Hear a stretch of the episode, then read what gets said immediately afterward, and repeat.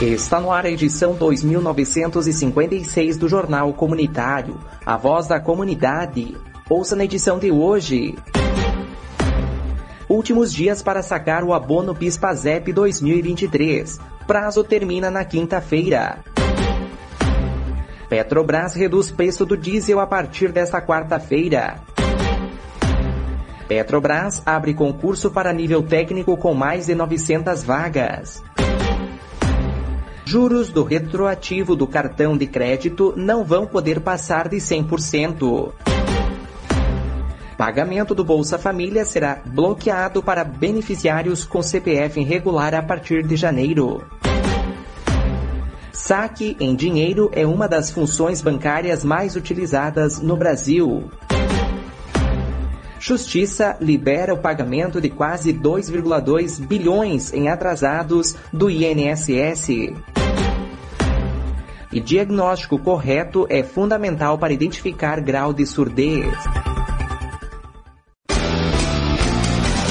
Jornal Comunitário, um jornal de edição colaborativa produzida pelas emissoras de rádios comunitárias do estado do Rio Grande do Sul. Seja você um correspondente da sua região.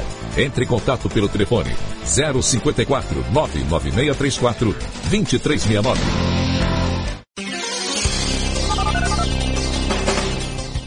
Últimos dias para sacar o abono PIS/PASEP 2023, que tem como ano base 2021. O prazo para pegar o benefício termina nesta quinta-feira, 28 de dezembro. Quem não sacar perde o dinheiro que vai para o Fundo de Amparo ao Trabalhador.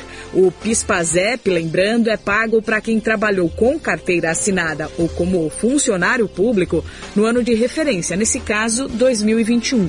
Para ter direito, tem que cumprir alguns critérios, como ter recebido em média até dois salários mínimos por mês. Também é preciso estar inscrito há pelo menos cinco anos no programa e ter os dados informados corretamente pelo empregador ao governo. O valor do abono varia de acordo com o tempo que a pessoa trabalhou, podendo ir de R$ 108,50 até um salário mínimo. Ao todo, este ano, 24 milhões de profissionais tiveram direito ao benefício. No entanto, até o fim da semana passada, cerca de 86.600 trabalhadores ainda não tinham sacado o benefício e aproximadamente 73 milhões e 800 mil reais estavam esquecidos no banco. A consulta para saber se você tem direito direito ao PIS/PASEP é feita no aplicativo Carteira de Trabalho Digital ou no portal gov.br.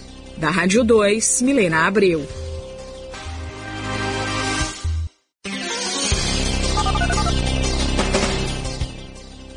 A Petrobras anunciou que a partir desta quarta-feira o preço do diesel será reduzido e vai custar R$ 3,47 por litro nas refinarias. A redução foi de 7,9%, a segunda queda do mês, já que no início de dezembro a empresa havia anunciado um corte de 6,7% para o combustível. Com isso, em todo o ano de 2023, houve uma redução de R$ 1,01 por litro para as distribuidoras. A Petrobras ressaltou que o valor cobrado ao consumidor final no posto é afetado também por outros fatores, como impostos, misturas de biocombustíveis e margens de lucro. Se no diesel houve redução, na gasolina a empresa divulgou que não terá redução e que vai manter os valores já comercializados. Agência Rádio Web do Rio de Janeiro, Daniela Esperon.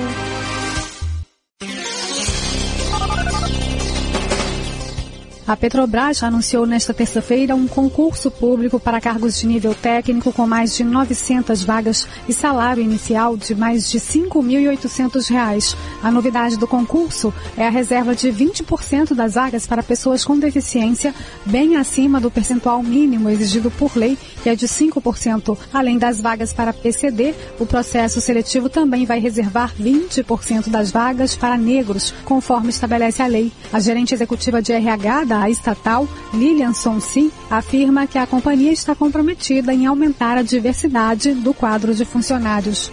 Nós queremos pessoas de todas as regiões, nós queremos mulheres, pessoas negras e pessoas com deficiência. Por isso, nesse concurso, 20% das vagas estão reservadas para pessoas negras e 20% reservadas para pessoas com deficiência, bem maior do que os 5% exigidos por lei.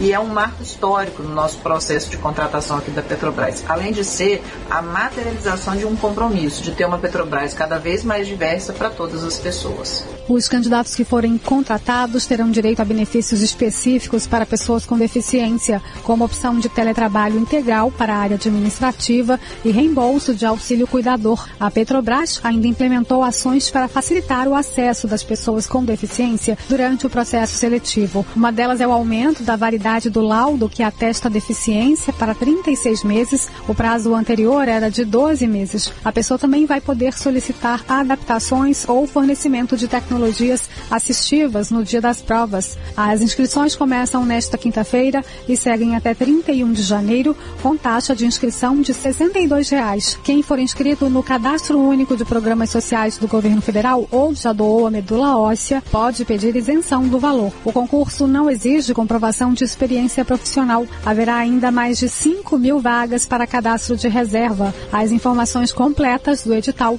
podem ser consultadas no site da organizadora do concurso, a Sebrasp. Da Rádio Nacional no Rio de Janeiro, Fabiana Sampaio.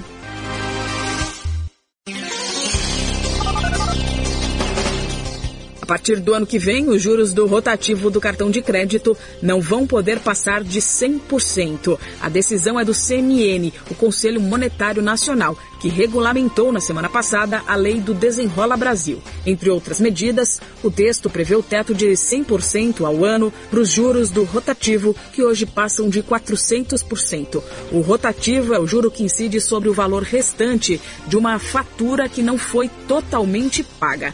Na prática, significa que a partir de 3 de janeiro, o valor dessa dívida pode, no máximo, dobrar. Mas atenção, o teto de 100% de juros só vai valer para as novas operações, ou seja, dívidas que já estão rolando no rotativo do cartão de crédito continuarão com base nos juros atuais, de pouco mais de 431%, segundo dados atualizados do Banco Central.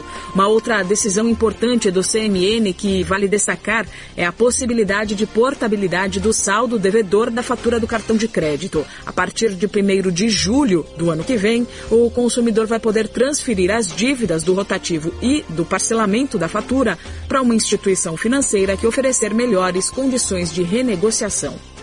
Da Rádio 2, Milena Abril. O Jornal Comunitário está à disposição no www.abracors.org.br. A campanha Juntos a gente faz o futuro brilhar tem feito muita gente sorrir através de 25 projetos nas áreas de educação, esporte, cultura, geração de renda e segurança alimentar espalhados por todo o Brasil. Transformamos a realidade de crianças, adolescentes e famílias em situação de vulnerabilidade. A FENAI, Federação Nacional das Associações do Pessoal da Caixa, em parceria com as APCEFs, Associações do Pessoal da Caixa e a ONG Moradia e Cidadania em encabeçam essa iniciativa e você também pode ser um vetor de transformação. Acesse o site www.fenai.org.br barra Futuro Brilhar. Conheça a campanha e saiba como doar.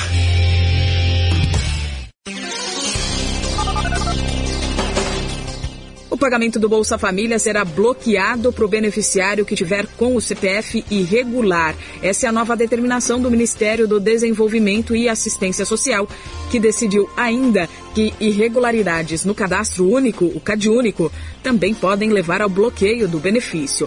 Pelas regras que passam a valer em janeiro, o beneficiário terá seis meses para regularizar a situação após ser notificado sobre a irregularidade do CPF Caso contrário, terá o benefício cancelado. O documento fica irregular, por exemplo, quando os dados na Receita Federal estão desatualizados ou quando o eleitor deixa de justificar a ausência em eleições. O CPF também pode ser cancelado por bloqueio judicial em nome do titular, por divergência de titularidade ou por pendências relacionadas à entrega da declaração anual do imposto de renda. De acordo com o Ministério do Desenvolvimento, as famílias serão comunicadas sobre sobre a situação do CPF e como regularizar a situação por meio de mensagens no extrato de pagamentos do Bolsa Família e nos aplicativos do programa e do Caixa Tem.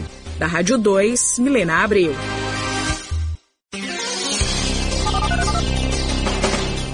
Os brasileiros estão sacando mais dinheiro. Pelo menos foi isso que apontou um estudo realizado pelo Datafolha a pedido de uma rede independente de caixas eletrônicos. Entre 25 de setembro e 6 de outubro deste ano, 1.519 pessoas de todas as classes econômicas e de todas as regiões do país participaram da pesquisa de forma online. E o estudo concluiu que o saque em dinheiro é uma das funções bancárias mais utilizadas no Brasil. Ao todo, 54% dos entrevistados declararam realizar saques cotidianamente, uma alta de 12 pontos percentuais em relação à pesquisa realizada em agosto do ano passado. Praticamente 3 de cada 10 entrevistados declararam que o dinheiro em espécie é uma de suas principais formas de pagamento no dia a dia. Outro destaque da pesquisa é que mais da metade dos brasileiros, num percentual de 53%, costuma guardar dinheiro em casa. Duas em cada três pessoas guardam até 200 reais. Da Rádio 2, Milena Abreu.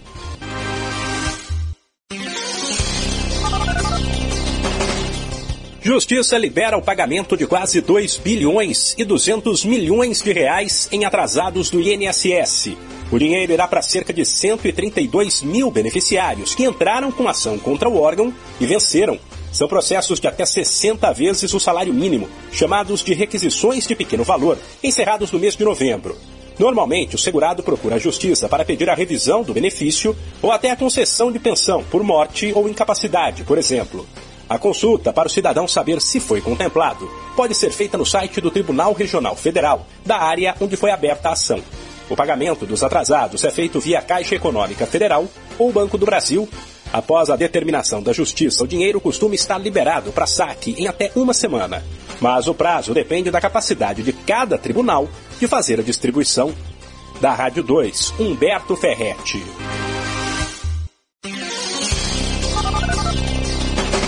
Surdez é o nome dado à impossibilidade ou dificuldade de ouvir. No entanto, muita gente ainda não sabe que existem diferentes tipos de surdez, inclusive aqueles que podem surgir ao longo da vida, como explica a médica otorrinolaringologista do Hospital Paulista, Bruna Assis. Existem tipos de surdez que não vão ter cura, que vão ser irreversíveis, mas que a gente consegue melhorar a qualidade de vida do paciente através, às vezes, de aparelho auditivo ou algum outro tipo de prótese, implante coclear, etc. E existem surdezes que são, sim, passíveis de tratamento. E elas têm vários níveis. Elas podem ser leves, moderadas, severas e profundas. Excluindo os casos irreversíveis, o tratamento correto, após avaliar o grau de surdez por exame de audiometria, pode restaurar a audição ou, ao menos, melhorar a qualidade de vida do paciente. Além disso, a médica esclarece que a melhor maneira de evitar a perda de audição em casos que não são de nascença é a prevenção. Pensando numa perda pela idade, ou até, assim, por exposição a ruídos, então o que a gente orienta é evitar exposições por longos períodos a sons muito intensos, então uso de fones por muito tempo, com um som muito alto, ou trabalho onde a pessoa se posta muito ruído, isso pode acarretar um risco maior de evolução para perda e, claro, sempre ter bons hábitos de vida, então evitar desenvolvimento de doenças metabólicas, por exemplo, diabetes, pressão alta, glicemia, né, que é o colesterol aumentado. Isso também pode contribuir para um, um aumento de risco de perda auditiva. No Brasil, de acordo com dados da última Pesquisa Nacional de Saúde, a PNS, mais de 10 milhões de pessoas com dois ou mais anos de idade possuem algum tipo de deficiência auditiva. Agência Rádio Web, produção e reportagem, Alexandre Figueiredo. Se é fake, não é news. Ouça a voz do povo. Acredite na rádio da sua comunidade. Valorize a comunicação comunitária. Uma campanha contra a desinformação da Abraço Rio Grande do Sul. A campanha Juntos a gente faz o futuro brilhar tem feito muita gente sorrir através de 25 projetos nas áreas de educação, esporte, cultura, geração de renda e segurança alimentar espalhados por todo o Brasil. Transformamos a realidade de crianças, adolescentes e famílias em situação de vulnerabilidade. A FENAI, Federação Nacional das Associações do Pessoal da Caixa, em parceria com as APCFs, Associações do Pessoal da Caixa e a ONG Moradia e Cidadania em encabeçam essa iniciativa e você também pode ser um vetor de transformação. Acesse o site www.fenai.org.br barra Futuro Brilhar. Conheça a campanha e saiba como doar. Termina aqui mais uma edição do Jornal Comunitário, uma produção da Associação Gaúcha de Rádio Difusão Comunitária e das rádios comunitárias do Rio Grande do Sul.